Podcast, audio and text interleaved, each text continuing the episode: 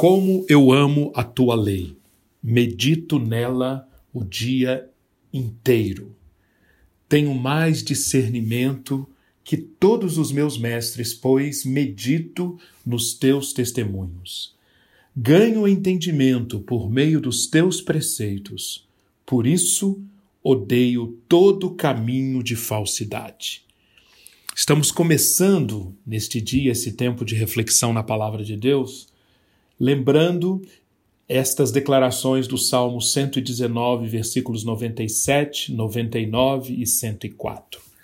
Queremos ganhar entendimento por meio da reflexão na palavra de Deus, para que com isso nós passemos a odiar cada vez mais todo caminho de falsidade.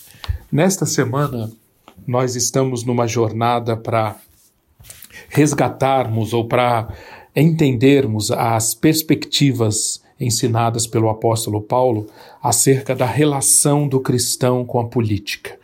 A política, na época, era basicamente a relação com o Império Romano, o grande, a grande potestade da época, o grande império. Eu quero então falar um pouco com você sobre esse contexto do, do Império Romano e mais, mais especificamente como que o Império Romano se sustentava através de uma máquina de propaganda construída em cima de uma ideologia e, mais do que isso, de uma teologia construída a partir especialmente do imperador César Augusto. Augusto reinou desde 27 a.C. até 14, até o ano 14 depois de Cristo. E foi o primeiro grande imperador romano e para sustentar o seu império, foi desenvolvida uma verdadeira máquina de propaganda que gerou o que ficou conhecido como o Evangelho segundo Augusto. Sim, é um, um conteúdo, um evangelho, uma boa nova, que basicamente dizia que através de Augusto, o, o, o divino veio à Terra para garantir aos habitantes da Terra uma época áurea, uma época de paz e prosperidade. O Evangelho segundo Augusto mantinha o mundo fascinado. A, ele, essa verdadeira máquina de propaganda romana usava autores como, por exemplo, autores que ficaram famosos do mundo clássico, como Horácio, o Virgílio, o autor da, de, de uma obra clássica chamada Eneida. Horácio e Virgílio exaltam Augusto. Além disso, no dia a dia das pessoas, nas moedas, na arte, na arquitetura sagrada, foi construído todo um mundo para chamar a atenção do povo da época para a divindade de Augusto e o fato de que, através dele e dos imperadores romanos, uma nova ordem chegou ao mundo, um, trazendo ao mundo uma era de paz e segurança. Eu vou ler o trecho de um dos escritos da época abre aspas, o reino de Saturno retorna. Agora, uma nova geração descende do céu, lá no alto, sob Augusto. A descendência de ferro primeiro vai cessar, e uma nova raça surgirá pelo mundo inteiro. Fecha aspas.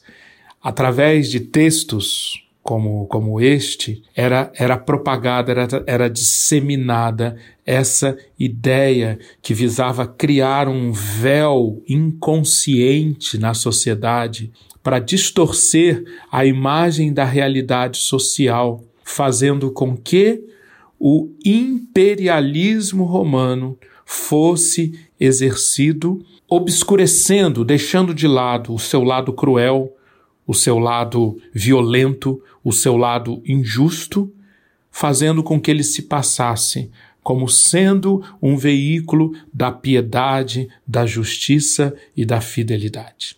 Pois bem, esse era o contexto da época de Paulo. Hoje, no século XXI, o que, que corresponde a esse evangelho de Augusto? Será que nós não temos hoje evangelhos, boas novas, que tentam, assim como a mensagem de Augusto, trazer a, a esperança, a confiança dos homens, das massas, para propostas de poder que darão uma série de benefícios se tiverem a lealdade, se tiverem a submissão? Será que hoje não existe isso?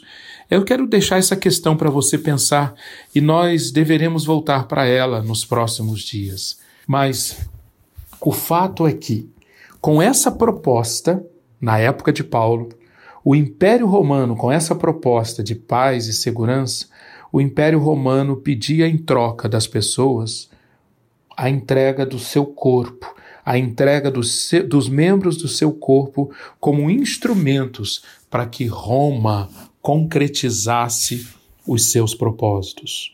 Um bom súdito de Roma entrega, se entregaria, entregaria a, os membros do seu corpo para concretizar, para tornar reais a, os propósitos do Império Romano. Debaixo desse contexto, Paulo escreve as suas cartas, inclusive uma delas, considerada a principal carta de Paulo, justamente endereçada à comunidade que ficava na sede do império, a carta aos Romanos. E é na carta aos Romanos que nós vamos gastar a maior parte do nosso tempo no, no restante desta semana. Nós, na carta aos Romanos, bem como nos outros escritos de Paulo, nós aprendemos que a, a reação, a forma correta de lidar com essa máquina de propaganda do Império Romano é que os seguidores de Cristo formem, em primeiro lugar, uma comunidade de resistência, em segundo lugar, uma comunidade de submissão, em terceiro lugar,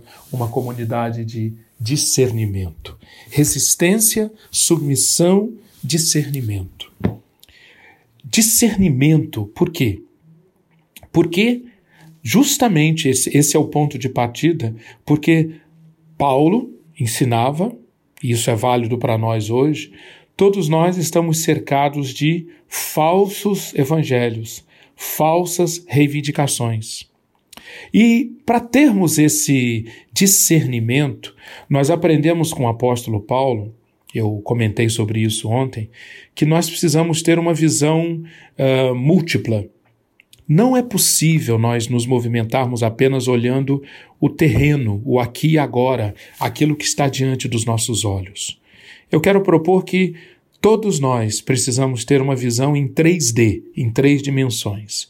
A primeira dimensão é que os nossos é, é aquilo que os nossos olhos terrenos enxergam, é o que está acontecendo diante dos nossos olhos. A segunda dimensão é olhar para o que acontece do ponto de vista celestial. Sim, a realidade celestial, o que acontece no céu, ligado ao que acontece na terra. E a terceira dimensão nos leva para a eternidade. Nós vivemos no tempo, nós olhamos as coisas do ponto de vista temporal, mas Paulo nos ensina e nos dá subsídios para nós enxergarmos também do ponto de vista eterno. Então, três dimensões: o que os nossos olhos terrenos enxergam, segunda dimensão, o que é realidade celestial, terceira dimensão, o que é eterno. Com essas três dimensões, nós vamos ter condições de ganhar discernimento e enquadrarmos todas as coisas que acontecem ao nosso redor inclusive as propostas, as promessas de Roma, enquadrarmos da maneira correta, de tal maneira que teremos a luz para fazermos a resistência e agirmos com submissão. Em que que nós temos que ter resistência? E em que que nós temos que praticar a submissão? Em Filipenses 1, capítulo, capítulo 1, versículos 9 e 10, Paulo ora que o amor de vocês aumente mais em conhecimento e em toda percepção, para discernirem o que é melhor, a fim de serem puros e irrepreensíveis até o dia de Cristo. Para discernirem o que é melhor discernirem o que verdadeiramente importa. Essa é a oração que nós precisamos, essa é a iluminação que nós precisamos. E isso aparece também de uma maneira muito completa, muito clara em Romanos capítulo 12, versículos 1 a 2. Lembrem-se, Paulo está escrevendo aos romanos. aos que viviam na, na sede, no epicentro da propagação da mensagem do poder romano. Então, o que Paulo tem a dizer aos nossos irmãos de Roma? Irmãos, tendo em vista as misericórdias de Deus, tendo em vista as misericórdias de Deus, peço-lhes que vocês se apresentem como sacrifício vivo, santo e agradável a Deus. Notou como aí há uma claro convite a um não aceitar a imposição de Roma de que os cristãos se oferecessem, oferecessem os membros do seu corpo a Roma? Não, não é a Roma, é a Deus. Este é o culto racional, é o culto lógico de vocês. Como nós podemos fazer isso, Paulo? Ele respondem: Não se deixem amoldar ao padrão deste mundo. Primeiro passo: o padrão deste mundo está sendo colocado diante de nós. Ao evangelho do, do século XXI, nós veremos isso nos próximos dias, e eu quero propor que você pense sobre isso. O grande evangelho do século XXI é o evangelho do consumo. Aquilo que corresponde ao evangelho de Augusto, lá no primeiro século, agora, dentre os muitos evangelhos, destaca-se o evangelho do consumo. Nós, então, somos chamados a não tomarmos a forma do padrão sugerido por este mundo, por esta era, pelos evangelhos desta era, como por exemplo o evangelho do consumo. Ao invés disso, nós devemos deixar que Deus nos transforme. E como que nós somos transformados? Através da renovação do nosso entendimento. Desta maneira, com entendimento renovado, transformados e não amoldados ao padrão deste mundo, nós vamos nos conectando ao fluxo eterno da graça de Deus. E assim experimentaremos e comprovaremos que a vontade de Deus é boa, agradável e perfeita. Esse é o discernimento, o discernimento a que somos chamados a exercer. Esse discernimento, por exemplo, vai nos, vai nos dar a clareza, em primeiro lugar, de que o reino de Deus, Romanos capítulo 14, versículo 17, o reino de Deus não é comida nem bebida, mas justiça, paz e alegria no Espírito Santo. Esse é um primeiro grande discernimento. E você deve perceber que há, tem uma conexão enorme com o que nós estudamos na semana passada sobre o que Jesus ensinou no Evangelho, Mateus capítulo 4, com aquela primeira tentação. A primeira tentação a qual Jesus foi submetido era justamente a tentação fazendo ou tentando fazer com que Jesus baseasse a sua vida na compreensão de que o reino de Deus é comida e bebida, primariamente. Se tu és o filho de Deus, transforma estas pedras em pães. Lembra disto? Paulo então está com as palavras dele nos chamando para o primeiro discernimento é este: discernir que a essência do reino de Deus, a exemplo do que Jesus ensinou, não é pão, não é proteção, não é destaque, não é glória. O que é a essência do reino de Deus? Jesus ensinou. O homem viverá pela palavra que sai da boca de Deus a palavra que sai da boca de Deus, ou seja, viver no reino de Deus, é justiça, paz e alegria. Justiça. Praticar o bem em tudo. Justiça. Agir de acordo com aquilo que é adequado para que uma relação prospere, para que a vida se propague. Justiça na maneira como você paga os seus impostos, justiça na maneira como você trata o seu vizinho, justiça na sua relação com seus familiares, justiça no trânsito, justiça no cuidado da natureza, justiça. Fazer tudo o que é, é adequado, o que se espera de você para que a vida se propague. Esse é o primeiro sinal do reino de Deus. Segundo sinal, paz que é a consciência de que você será inteiramente provido para praticar a justiça. Esse é o shalom do hebraico, é o shalom do Antigo Testamento. Quem pratica a justiça pode ter paz, porque ele tem consciência, ele pode ser tomado por uma consciência que excede todo o entendimento, de que ele será provido de tudo o necessário, de todo o necessário para a prática da justiça.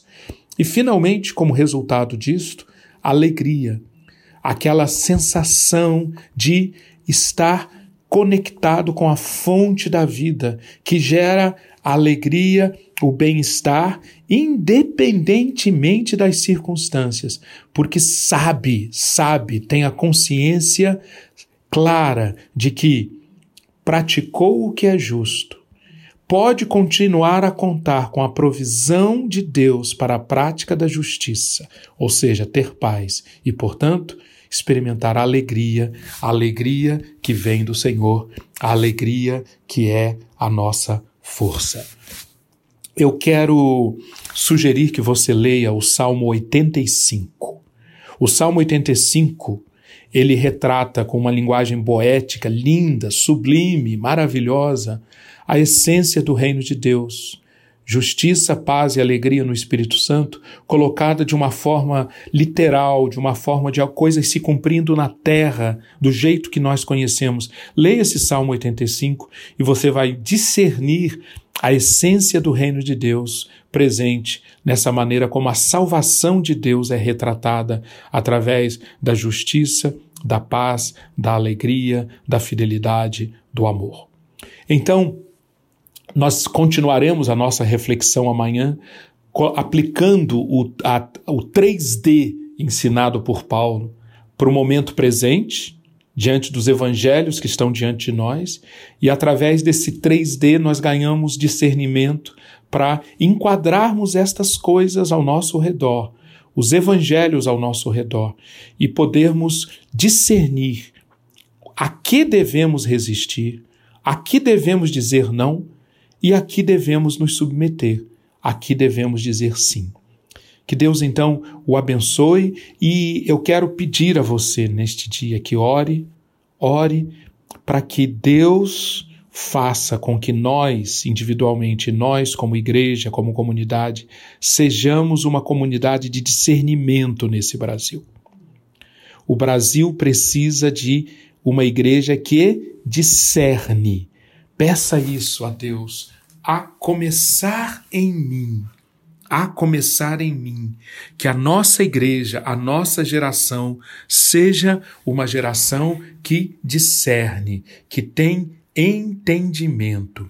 Entendimento baseado na meditação constante na palavra de Deus, meditação constante nos testemunhos do Senhor, o que nos dá entendimento, discernimento, mais do que todos os nossos mestres ganho entendimento por meio dos teus preceitos. Por isso, odeio todo caminho de falsidade. Vamos orar neste dia para que a Igreja de Cristo seja marcada no Brasil, no mundo, na nossa geração, como uma igreja que odeia todo caminho de falsidade, a começar em mim. Deus abençoe o seu dia.